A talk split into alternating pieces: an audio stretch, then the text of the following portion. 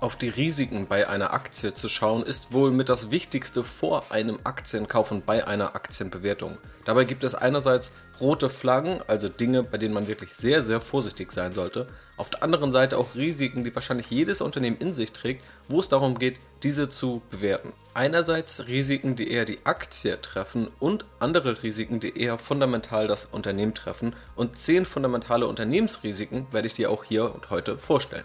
Also viel Spaß!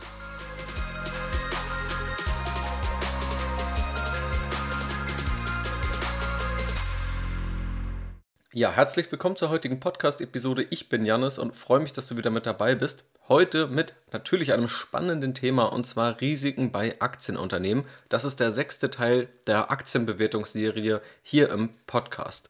Zur Erinnerung, worüber habe ich in dieser Serie bereits gesprochen? Einmal über das Fundament und das fundamentale Verständnis und das Ziel einer Aktienbewertung, die Frage Preis versus Wert, also wie hängen eigentlich beide zusammen, der Preis mit dem Wert und was ist die These, wann diese wie auseinandergehen und wie man das auch erkennt. Über das Geschäftsmodell habe ich in Folge 3 dazu gesprochen, über Profitabilität ging es in Folge 4 und in der letzten Folge Nummer 5 Zahlen versus Story. Also wie sehr sind eigentlich Zahlen im Fokus von Anlegern an der Börse und inwiefern ist es aber auch das Erzählen von Geschichten, das Verkaufen einer Vision, was wir in den letzten Jahren immer stärker gesehen haben. Und jetzt geht es einmal auf die Risikobetrachtung. Wenn du mal Aktien im Kopf hast, wie beispielsweise Wirecard natürlich als das prominenteste Beispiel, aber da gibt es auch andere Fälle, wo wirklich Anleger viel Geld verloren haben, wo wir wirklich aber auch von Betrug sprechen müssen, dann weißt du, dass es wichtig ist, auf Risiken zu schauen und was rote Flaggen sind, die womöglich dir anzeigen können, okay, hier solltest du etwas vorsichtiger sein. Auf der anderen Seite gibt es auch ganz normale, reguläre Risiken und das ist der viel häufigere Fall dass wir uns ein Unternehmen anschauen und feststellen, okay, hier gibt es Risiken und wir müssen irgendwie abschätzen, wie groß die sind. Und diese Risiken sind nicht im Einzelfall unbedingt existenziell oder auch nicht betrügerischer Natur. Das müssen wir hier nochmal differenzieren. Ich gehe gleich einmal die Aktienrisiken, aber auch vor allem dann die Unternehmensrisiken durch, zehn an der Zahl.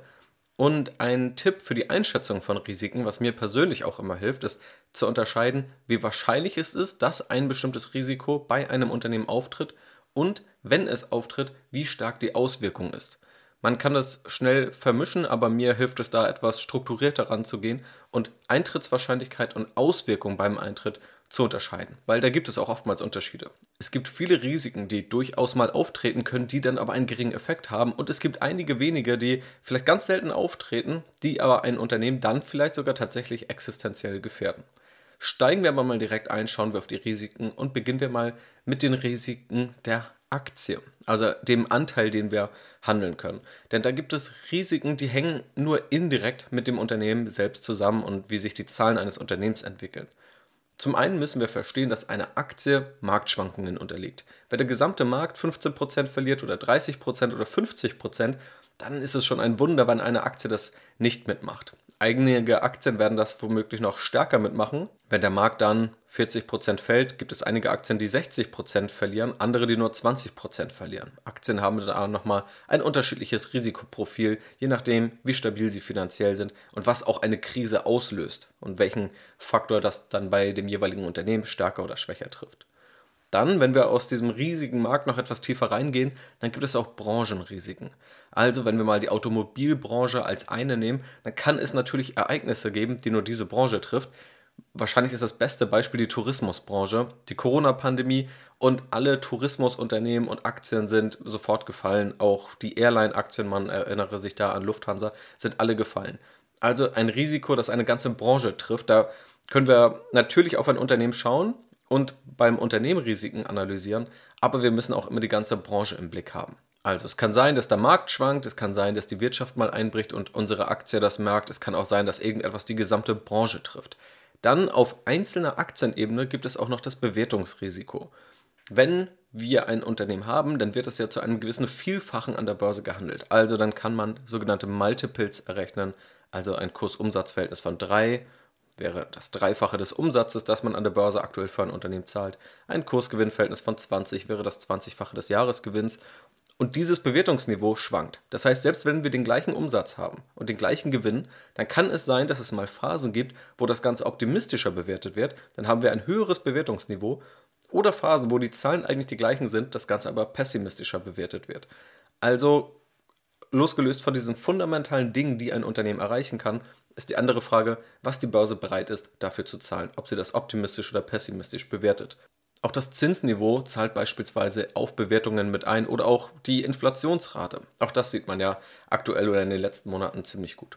Extra Risiko, das ich hier nochmal dazu genommen habe bei der Aktie, sind gewissermaßen Sonderereignisse.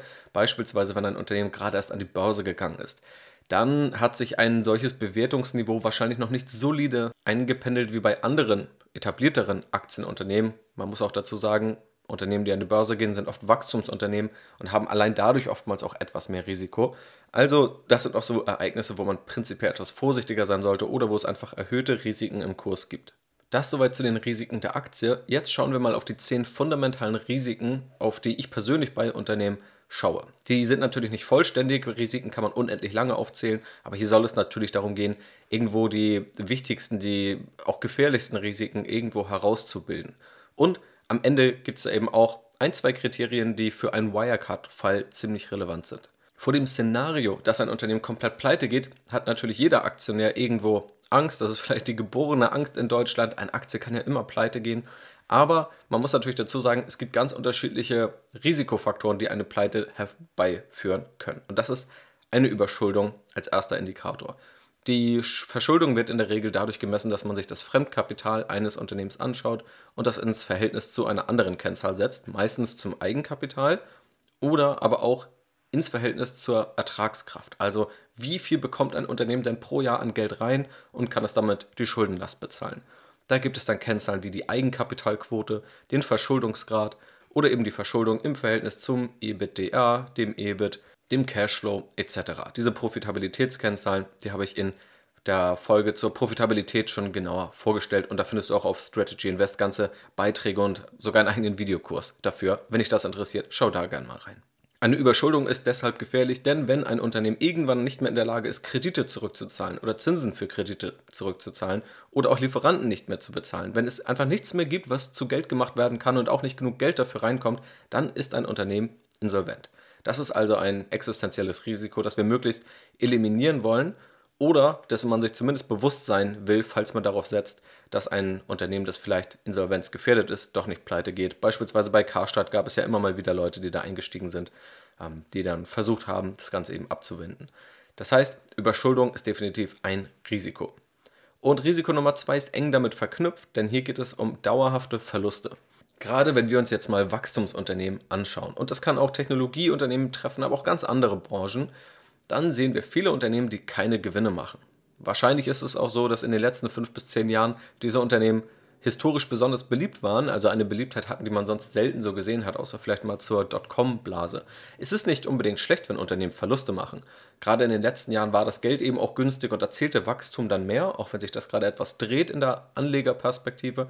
Aber es ist erstmal okay, Verluste zu machen, Amazon hat es ja auch sehr lange vorgemacht, also jahrelang Verluste gemacht für diesen langfristigen Wert, der geschaffen werden soll. Und uns als langfristige Anleger kann so etwas auch durchaus freuen. Also nur weil ein Unternehmen Verluste macht, heißt es nicht, dass es ein Spekulationsobjekt ist, wie es vielleicht manchmal hingestellt wird, sondern dass eigentlich die viel langfristigere Strategie darin besteht, noch nicht in die Profitabilität zu wechseln, sondern erst noch zu wachsen und mehr Marktanteile zu erobern. Genau das zeigt auch schon eine wichtige Frage, die man sich immer stellen sollte, wenn ein Unternehmen noch keine Profitabilität erreicht hat. Kann das Unternehmen nicht profitabel werden oder will es nicht profitabel werden? Bei Tesla war lange unklar, ob Tesla überhaupt profitabel werden kann. Auch Elon Musk sagt immer, dass es ja keineswegs alles absehbar war, dass Tesla so erfolgreich wird. Und das war immer ein Kritikpunkt oder ein Risiko, dass man gesehen hat, kann Tesla womöglich gar nicht profitabel werden. Dann gibt es aber auch andere Unternehmen, die wollen nicht profitabel werden. Und sie wollen es erstmal deshalb nicht, weil sie noch investieren wollen. Es gibt im Grunde bei jedem Unternehmen diese Abwägung, nehmen wir etwas Marge runter, also gehen wir sogar vielleicht in den Verlustbereich, haben aber dafür mehr Geld, das wir investieren können oder man senkt beispielsweise Preise, damit das Wachstum angefeuert wird. Also immer diese Abwägung zwischen, wie schnell wollen wir wachsen und wie profitabel wollen wir sein. Und es gibt auch Unternehmen, die eben schneller wachsen wollen und sich gegen kurzfristige Profitabilität entscheiden. Amazon ist eines davon. Kritisch wird es natürlich dann, wenn ein Unternehmen gar nicht profitabel werden kann oder wenn das ganz unklar ist, weil es deutlich negative Margen hat und weil vielleicht auch nicht erkennbar ist, dass da große Investitionen gerade getätigt werden, die man womöglich abstellen könnte und dann profitabel wäre. Aber das ist eine ganz wichtige Unterscheidung. Nicht einfach nur zu schauen, was steht da jetzt unterm Strich, also Bottomline in der Gewinn- und Verlustrechnung, sondern was steckt da eigentlich wirklich drin, was ist der Kontext dieser Zahlen. Das dritte Risiko bei Unternehmen sind operative Fehlentscheidungen. Und das ist enorm schwer quantifizierbar. Mir ist es aber wichtig, diesen Punkt mit aufzuführen, weil man ihn sich einfach immer wieder vergegenwärtigen muss, dass immer Dinge schiefgehen können in Unternehmen. Gerade dann, wenn Unternehmen auch sehr vergleichbar sind, dann ist dieser Punkt besonders relevant. Deswegen ist es mir ja auch so wichtig, auch auf das Geschäftsmodell zu schauen und eine langfristige Perspektive einzunehmen und zu schauen, gibt es eigentlich ein Unternehmen, das vielleicht einen komparativen Vorteil hat gegenüber einem anderen Unternehmen. Dann kann man wohl darauf vertrauen, dass der sich auch langfristig durchsetzen sollte, zumindest in den meisten Fällen. Wenn ein Unternehmen aber quasi genau das gleiche macht wie ein anderes Unternehmen oder wie fünf andere Unternehmen, dann ist es enorm schwer für uns abzuschätzen, welches Unternehmen jetzt gewinnen wird und dann wird es ganz viel darum gehen, einfach nur operativ exzellent abzuliefern und das Unternehmen, das operative Fehlentscheidungen macht, dass dieses dann bestraft wird und womöglich nicht erfolgreich wird. Ohne dass wir aber große Möglichkeit hätten, das vorherzusehen, außer man ist vielleicht ein absoluter Experte in einem bestimmten Gebiet. Nehmen wir mal ein Beispiel, und zwar gehen wir dafür mal in die Flugzeughersteller. Da gibt es beispielsweise Airbus und Boeing. Beide stellen erstmal relativ identische Produkte her. Sie stellen Flugzeuge her, beide bauen die auf ihre Art und Weise. Einmal aus den USA gesteuert, einmal aus Europa gesteuert. Und wie soll man da jetzt groß vergleichen, welches Geschäftsmodell das bessere ist oder das schlechtere? Das fällt mir persönlich enorm schwer. Vielleicht gibt es einige Experten, Luftfahrtexperten, die feststellen können, dass es bestimmte Vorgehensweisen gibt, die das eine Unternehmen besser machen als das andere. Aber selbst dann ist es wahrscheinlich auf Sicht von ein paar Jahren, dass man vielleicht herausfinden kann, okay, das eine Unternehmen spart gerade etwas Geld ein, deswegen sehen die Zahlen kurzfristig schöner aus. Das andere Unternehmen investiert mehr und da sollten dann auch bessere Produkte bei rumkommen. das ist dann eine Wette, die man womöglich eingehen kann. Das ist ja aber enorm schwer als Laie zu sehen, wer da jetzt die besseren Maßnahmen trifft und was da jetzt genau vonnöten ist. Das Grundproblem ist aber hier auf dieser Geschäftsmodellebene, dass wir ein enorm vergleichbares, fast identisches Geschäftsmodell haben. Und dann geht es eben darum, wer liefert einfach operativ besser ab. Wer trifft weniger Fehlentscheidungen? Wer setzt einmal auf die bessere Produktlinie? Und bei beiden Unternehmen sitzen ja kluge Menschen. Deswegen ist es auch hier aus meiner Sicht eben relativ schwer vorherzusehen, wenn man nicht ganz, ganz tief drin steckt, wer da jetzt bessere operative Entscheidungen treffen wird. Mein Weg ist dann eher, Unternehmen zu vermeiden, wo es nur am Ende um operative Details geht, die man kaum einschätzen kann als Anleger, sondern eher diese größere Perspektive einzunehmen. Und das ist eben eher diese Geschäftsmodellperspektive und austauschbare Produkte zu vermeiden. Das kann vielleicht für kurzfristige Trader funktionieren, wenn für kurzfristige Trader überhaupt Dinge systematisch funktionieren, ist ja auch eine Debatte in der Finanzwissenschaft. Aber für langfristige Anleger sind austauschbare Unternehmen deswegen so gefährlich. Der Risikofaktor Nummer 4 ist Konkurrenz. Jedes Unternehmen, fast jedes Unternehmen zumindest, hat eine gewisse Konkurrenz. Es gibt Monopolstellungen, also Monopolisten, die quasi alleine einen ganzen Markt bedienen. Dann gibt es vielleicht auch eine Konkurrenz, nämlich mögliche Unternehmen, die in den Markt eintreten könnten. Also auch das kann eine Konkurrenz sein, dass quasi damit gedroht wird, dass andere in den Markt einsteigen und auch ein Monopolist deswegen nicht frei alles machen kann, was er eigentlich möchte. In den allermeisten Märkten gibt es aber zumindest wenige Konkurrenten oder auch manchmal viele Konkurrenten. Und je vergleichbarer ein Geschäftsmodell ist, desto höher ist auch das Risiko aus der Konkurrenz. Und je weniger vergleichbar ein Geschäftsmodell ist, je mehr man sich also differenzieren kann, von Konkurrenten abgrenzen kann, desto solider oder stärker ist auch ein Geschäftsmodell und desto weniger relevant ist dieser Risikofaktor der Konkurrenz. Aber ich glaube, das ist auch schon ganz gut klar geworden aus dem Punkt der operativen Fehlentscheidungen. Der nächste Risikofaktor ist ein zyklisches Geschäftsmodell. Auch Geschäftsmodell als Stichwort ist jetzt ja schon ein paar Mal gefallen, aber vor allem soll hier die Betonung auf zyklisch liegen. Zyklisch bedeutet letztendlich, dass ein Geschäftsmodell dann gut funktioniert, wenn es der Wirtschaft gut geht, dann aber auch schlecht funktioniert, wenn es der Wirtschaft schlecht geht. Eine gewisse Zyklik haben fast alle Geschäftsmodelle irgendwie in sich drin, aber einige stärker als andere. Beispielsweise das Kreditwesen oder auch Banken gelten als eher zyklisch oder auch die Automobilbranche dass exponentiell stark zurückgefahren wird, ein Auto zu kaufen, wenn es der Wirtschaft sehr schlecht geht. Vielleicht auch die Frage dahinter, woran spart man als erstes? Und was da in den Sinn kommt, das ist wahrscheinlich ein sehr zyklisches Geschäftsmodell. Man kann natürlich auch sagen, und das ist auch legitim, Das ist ein Risiko, das okay ist. Hauptsache natürlich, dieses Geschäftsmodell erholt sich auch wieder aus einer Krise. Das ist natürlich aber dann die große Herausforderung. Wenn man in eine Krise rutscht, vielleicht auch in eine Weltwirtschaftskrise rutscht, man selber hat in ein Aktienunternehmen investiert, das sehr zyklisch ist, das dann also nochmal doppelt leidet, dann einerseits dabei zu bleiben und andererseits, dass das Unternehmen sich natürlich auch dann daraus kämpfen muss. Auch das sind ja historisch gesehen oder auch einfach logisch betrachtet genau die Phasen, in denen Unternehmen sich am stärksten beweisen müssen. Und in einer Boomphase, da ist es erstmal leicht, quasi mit der Flut einfach weiter zu steigen. Risikofaktor Nummer 6 ist Regulierung und negatives öffentliches Interesse. Auch hier haben wir ganz konkrete Beispiele. Nehmen wir mal das ehemalige Facebook bzw. Meta. Hier gibt es immer wieder kritische Berichte dazu, wie Meta mit Nutzern umgeht, wie Meta mit Daten umgeht, wie aktiv sie da auch hinterher sind oder auch nicht hinterher sind. Gleichzeitig gab es dann auch immer ja, Monopolvorwürfe, dass quasi Meta das ganze Internet im Bereich der sozialen Netzwerke gehören würde. Das ist wahrscheinlich durch TikTok mittlerweile etwas weiter in die Ferne gerückt. Aber auch hier hat sich immer wieder aufgedrängt, was kann Meta eigentlich noch machen? Meta kann wahrscheinlich gar nicht mehr groß Unternehmen dazu kaufen, wie damals Instagram oder WhatsApp dazu gekauft wurden. Im Gegenteil, es wurde jetzt sogar noch Jahre später darüber nachgedacht, vielleicht die doch noch rückabzuwickeln, weil man sagt, die Unternehmen sind hier zu mächtig geworden. Und das ja, kann natürlich ein Unternehmen enorm stark treffen, wenn ein Unternehmen einfach zu mächtig wird, wenn ein Unternehmen zu groß wird. Das wird auch diskutiert bei Amazon, es wird diskutiert bei Alphabet, bei Microsoft eher weniger, aber bei Microsoft wurde es auch schon mal ähm, vor einigen Jahrzehnten diskutiert. Auch das war damals eine ziemlich große Story. Wir erleben das auch noch in anderer Form, beispielsweise, und darüber habe ich auch zuletzt hier im Podcast gesprochen, über Nestle. Nestle hat ein ziemlich negatives Image und hat vor kurzem das ja, Startup oder Grown-up Ankerkraut gekauft. Und da gab es einen ziemlichen Shitstorm ja, von einigen Influencern und generell aus der Medienlandschaft, wie Ankerkraut dann von Nestle gekauft werden könnte, ob man da nicht die eigenen Werte verrät. Hör am besten einfach in die Podcast-Folge dazu rein, wenn dich das noch interessiert. Was man aber auch hier sieht, dieses negative öffentliche Interesse hat negative Auswirkungen. Es erschwert wiederum andere Unternehmen zu kaufen, vielleicht wollen einige Unternehmen gar nicht gekauft werden, vielleicht macht es die Mitarbeitergewinnung schwerer oder teurer. So entstehen aus diesem Risiko der Regulierung oder negativem öffentlichen Interesse viele ja, negative Punkte, die einfach auch den Geschäftsbetrieb einschränken können.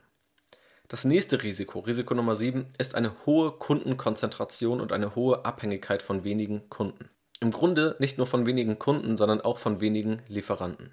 Wenn es beispielsweise ein Unternehmen gibt, das zu 80 Prozent Aufträge vom Staat bekommt und irgendwann entscheidet sich der Staat mal mit einer neuen Ausschreibung ein anderes Unternehmen zu wählen, dann können direkt durch einen einzigen Kunden 80 Prozent des Umsatzes wegbrechen. Das kann natürlich auch bei Lieferanten passieren. Wenn man aktuell mal nach Russland schaut, da, gut, da hat das natürlich bekannte Ursachen, warum einige Unternehmen da einfach keine Lieferanten mehr finden. Aber dort ist es so, und das ist etwas, was man auch in der Corona-Pandemie festgestellt hat, dass Lieferketten auch global vernetzt sind. Und sobald mal aber ein Strang wegbricht, der wohl relativ relevant war, dann kann direkt das ganze Geschäft auch ins Stocken geraten. Nehmen wir an, wir haben eine Fluggesellschaft und es gibt nur einen Flugzeughersteller. Es gibt beispielsweise nur Boeing dann kann Boeing natürlich auch machen, was es will. Dann kann es sagen, alles klar, wir verdoppeln mal die Preise und dann können wir entweder sagen, wir machen unser Geschäft zu oder wir zahlen eben den doppelten Preis. Und das zeigt einfach, man möchte sich nicht der Macht von Lieferanten aussetzen und man möchte sich auch nicht der Macht einiger weniger Kunden aussetzen. Ein weiteres bekanntes Beispiel sind wahrscheinlich die Discounter oder die Supermarktketten, zumindest hört man da ja oftmals davon, dass beispielsweise Aldi auch sehr stark in Preisverhandlungen geht mit den Lieferanten und für die Lieferanten aber Aldi mit Abstand der größte Kunde, also der größte Abnehmer ist. Sobald Aldi sich aber mal umentscheidet, dann stehen wahrscheinlich direkt viele Arbeitsplätze und ein komplettes Geschäftsmodell auf dem Spiel. Deswegen hohe Kundenkonzentration, hohe Lieferantenkonzentration sind immer Risiken und Warnzeichen. Das kann natürlich trotzdem alles gut gehen, aber es ist ein erhöhtes Risiko, das dann auch mit mehr Rendite oder mit einer höheren Renditeerwartung entschädigt werden sollte. Risiko Nummer 8 ist Betrug. Und hier sind wir spätestens bei Wirecard angekommen. Das große Problem ist natürlich, wie erkennt man denn jetzt eigentlich Betrug? Wir wissen, es gibt betrügerische Fälle und es wird wahrscheinlich auch in Zukunft weiter betrügerische Fälle geben. Und Betrug ist selbst nochmal eine breitere Spanne. Da gibt es vielleicht mal CEOs, die den Privatjet des Unternehmens ausnutzen und dem Aktionär so vielleicht ja, 0,0x Prozent ihres eingesetzten Geldes kosten. Und dann gibt es Unternehmen, die einfach ja, wie Wirecard letztendlich große Geschäftsbereiche und große Zahlen einfach fälschen. Also wir haben hier nochmal eine ganz breite Spanne an Betrug. Aber die Ursachen dahinter oder die Indikatoren, um sowas zu erkennen, die sind womöglich ähnlich. Was sind da typische Warnzeichen? Und das kann man beobachten von Startups zu Unternehmen an der Börse zu privat gehaltenen Unternehmen. Kritisch ist es in meinen Augen immer, wenn es ganz merkwürdige Verbandelungen gibt von Freunden oder der Verwandtschaft in der Führungsebene. Also das kann bei Familienunternehmen oft durchaus mal gut funktionieren. Und da glaube ich auch, gibt es weniger diese Betrugsfälle. Da gibt es nochmal andere Probleme, wie beispielsweise Erbfolgestreitigkeiten. Aber grundsätzlich, wenn da vielleicht ein CEO ist oder ein Gründer, der auf einmal alle seine Freunde da heranholt oder bei WeWork gab es viele Geschichten, dass dann auf einmal die Freundin und der Vater und der Stiefvater nochmal eingestellt wurden, viel Geld bekommen haben für Positionen, wo man sich gefragt hat, haben die einerseits die Expertise dafür, andererseits braucht das Unternehmen genau sowas gerade. Und das sind so Warnzeichen, dass da vielleicht gerade eher versucht wird, Geld aus einem Unternehmen zu ziehen und das Ganze nicht so ernst und nicht im Sinne der Aktionäre gesehen wird. Und dann geht es aber noch einen Schritt weiter, nämlich auch Verbandlung zu anderen Unternehmen. Weil auch da gibt es immer wieder Fälle, dass Unternehmen einen großen Kunden haben und dieser Kunde, das ist dann zufällig der Schwager des CEOs, und auch das sind immer Verbandlungen, die natürlich mal total legitim sein können, wo es dann auch mal sein kann, dass, wenn man gerade auch ein innigeres Verhältnis hat, dass dann solche Partnerschaften entstehen. Aber all das kann immer ein Warnzeichen sein, weil man nicht genau sehen kann, was dahinter steckt. Oftmals ist es aber auch so, dass es vielleicht mehrere Indikatoren gibt, die man checken sollte und nur einer dieser Indikatoren jetzt für sich genommen noch nicht unbedingt so dramatisch ist. Aber ein weiterer Indikator ist, wenn Wirtschaftsprüfer sich zurückhalten. Auch das hat man bei Wirecard gesehen, ähm, dass irgendwann die Wirtschaftsprüfer vorsichtig waren, die aber davor natürlich alles testiert haben. Das ist natürlich eines der großen Probleme in dem Fall gewesen, dass man es einfach lange Zeit gar nicht erkennen konnte. Irgendwann hieß es dann aber, die Wirtschaftsprüfer möchten das nicht mehr unterzeichnen. Und spätestens das war ein ziemlich großes Warnsignal. Und auch das gibt es bei anderen Aktienunternehmen immer mal, dass dort dann Bilanzen herausgegeben, die noch nicht testiert wurden von den Wirtschaftsprüfern oder die auch auffällig spät herausgegeben werden, wo also auch wir als Aktionäre auffällig spät informiert werden. Auch das ist immer ein Warnsignal, weil man sich eben fragen kann, was genau dauert da so lange, warum werden die Zahlen zurückgehalten, werden sie aktiv zurückgehalten oder was sind das für Probleme. Es gibt auch als weiteren Indikator manchmal im Nachhinein Bilanzkorrekturen. Auch das ist eher unglücklich, das kann natürlich mal vorkommen, dass man vielleicht irgendeinen Bilanzierungsstandard nicht so vorbildlich umgesetzt hat, wie es sein sollte, hinterlässt aber immer einen faden Beigeschmack. Und das sind natürlich weiche Faktoren. Es wäre ja schön, wenn es jetzt eine Kennzahl gäbe, die uns sagen könnte, wie hoch da die Betrugsanfälligkeit ist oder die Betrugswahrscheinlichkeit. Aber das sind so ein paar Indikatoren, die man mal durchgehen kann. Abseits davon gibt es natürlich auch einfach Berichterstattung, mediale Berichterstattung, die man sich anschauen sollte und die man womöglich auch kritisch prüfen sollte. Nicht immer stimmt das. Es gibt auch Leerverkäufer, die also auf fallende Kurse setzen und die gezielt Informationen in den Umlauf bringen, die sich nicht immer als wahr herausstellen, manchmal aber zumindest auf mögliche Risiken hindeuten können. Und eine Kennzahl gibt es tatsächlich, die in dem Zusammenhang relativ spannend ist. Und das ist die sogenannte Short Ratio. Da wird letztendlich angegeben, wie viele Aktien eines Unternehmens sind gerade in Besitz von Leerverkäufern. Wie viele setzen also auf fallende Kurse. Und auch diese Leerverkäufer haben nicht immer recht, aber es ist zumindest meiner Erfahrung nach ein ganz guter Indikator dafür, ob eine Aktie ein höheres Risiko hat oder nicht. Zumindest sieht man anhand dessen, ob es viele Menschen gibt, die dagegen entscheiden oder ob das eben nicht der Fall ist. Nehmen wir mal ein Beispiel, wo das nicht geklappt hätte. Das wäre Tesla gewesen. Tesla hatte immer eine sehr hohe Short Ratio, also immer viele, die auf fallende Kurse gesetzt haben. Tesla war trotzdem erfolgreich. Aber was im Grunde wieder die Short Ratio belegt, Natürlich war Tesla enorm risikoreich. Tesla ist heute noch risikoreich, nicht mehr so riskant wie noch vor einigen Jahren aus rein fundamentaler Sicht. Aber das hatte ich ja auch am Anfang schon gesagt, selbst Elon Musk hat immer wieder betont, wie riskant dieses Vorhaben eigentlich war und hat auch mal gesagt, dass er die Erfolgschance, dass Tesla jetzt so groß oder so erfolgreich wird, auf unter 10% geschätzt hätte, was per Definition ein hohes Risiko impliziert. Und genau das hätte die Short Ratio angezeigt, heißt natürlich aber nicht nur, weil es ein Risiko gibt, dass es auch deswegen in voller Gänze sich ausbreiten muss und ein Unternehmen nur deswegen nicht erfolgreich sein kann. Risiko Nummer 9 ist das Standortrisiko. Da haben wir jetzt tatsächlich einige gute Beispiele. China hat es vorgemacht. Von jetzt auf gleich wurden einige Geschäftsmodelle für ungültig erklärt. Im Podcast habe ich auch dazu gesprochen. Ähm, einige Digitalunternehmen wurden sehr stark eingeschränkt, mussten Geschäftsbereiche aufgeben oder abspalten. Und das hat im Grunde den ganzen chinesischen Aktienmarkt ziemlich runtergerissen. Und das große Problem dahinter ist, dass Anleger eine Verlässlichkeit wollen, zumindest eine rechtliche Verlässlichkeit auf ihren Unternehmensanteil. Also zum einen, dass sie wissen, okay, ich beteilige mich an einem Unternehmen und auch morgen, wenn ich aufwache, gehört mir noch dieser Unternehmensanteil und dieses Unternehmen darf noch das Geschäft weiter betreiben weil das ist das große Problem und auch das Risiko hier oftmals gewesen, dann hatten die chinesischen Aktien wie Alibaba oder Tencent hervorragende Kennzahlen, aber wenn von jetzt auf gleich der Staat sagt, übrigens, wir streichen jetzt mal eines eurer Segmente, einen eurer Geschäftsbereiche, ja, dann sehen die Kennzahlen zwar gut aus, aber auf einmal kommt quasi so ein ja, Sonderfaktor, der mächtiger ist als das Unternehmen und kann so etwas ziemlich stark beeinflussen. Auch in Russland sehen wir das aktuell. Also offensichtlich gibt es da gerade viele Unternehmen, die das Standortrisiko offenbaren. Ich glaube, so ein Standortrisiko lässt sich nicht vollends abschätzen, aber wenn man jetzt auch die Wahrnehmung des Marktes anschaut und die auch meine Wahrnehmung wäre, dann haben wir eine höhere rechtliche Sicherheit bei nahezu allen Industrienationen. Und gerade das ist auch ein großer Vorteil von den USA, eben dass Anleger sich darauf verlassen können. Und bei vielen Schwellenländern ist es nochmal deutlich unsicherer und deutlich riskanter und sollte meiner Meinung nach immer einen gewissen Risikoaufschlag auch bringen.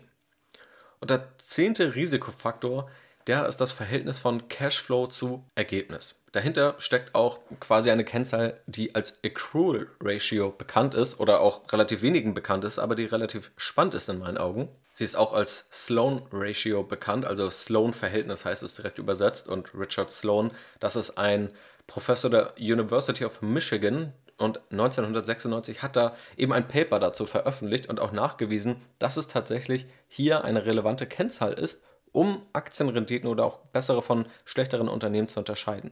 Und was hier im Grunde gemacht wird, ist, sich anzuschauen, wenn Gewinne erzielt werden, werden die nur auf dem Papier erzielt oder hat das Unternehmen am Ende auch wirklich mehr Cash im Unternehmen?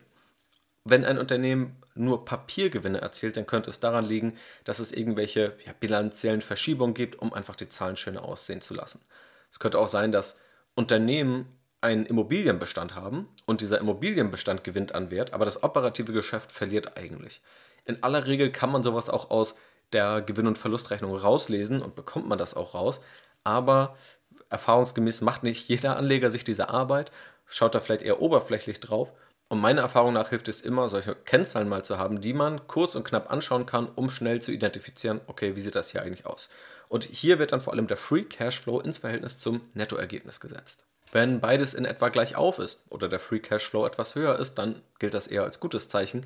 Wenn ein Unternehmen sagt, wir machen 10 Milliarden Euro Gewinn, aber nur 4 Milliarden Euro kommen rein an Free Cashflow, dann ist das eher ein Warnzeichen, wo man zumindest mal stark schauen sollte, woran liegt das jetzt eigentlich und wieso macht ein Unternehmen auf dem Papier einen Gewinn, aber bekommt weniger Geld rein. Manchmal gab es auch solche Tricks, die kritisiert wurden oder die zumindest diskutiert wurden, wo ich mir gar nicht sicher bin, ob sie wirklich so angewandt wurden, aber wo es deutsche Automobilhersteller gab, die dann Autos an andere Gesellschaften verkaufen, die die weiter verließen, um einige Zahlen so zu schön, dass die Verkaufszahlen besser aussehen und das anders bilanziert wird.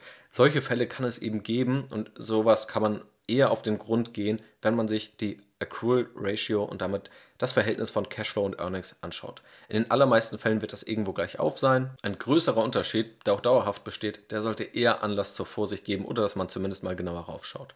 Und damit ist das, glaube ich, ein ganz gutes Bild, um Risiken von Unternehmen abzuschätzen. Also zumindest hoffe ich, dass du damit konkrete Anhaltspunkte hast, konkrete Denkanstöße hast, welche Risiken bei Aktien überhaupt auftauchen können, wie man die beurteilen kann, welche stärker relevant sind, welche weniger relevant und bei welchen Unternehmen diese überhaupt auftauchen.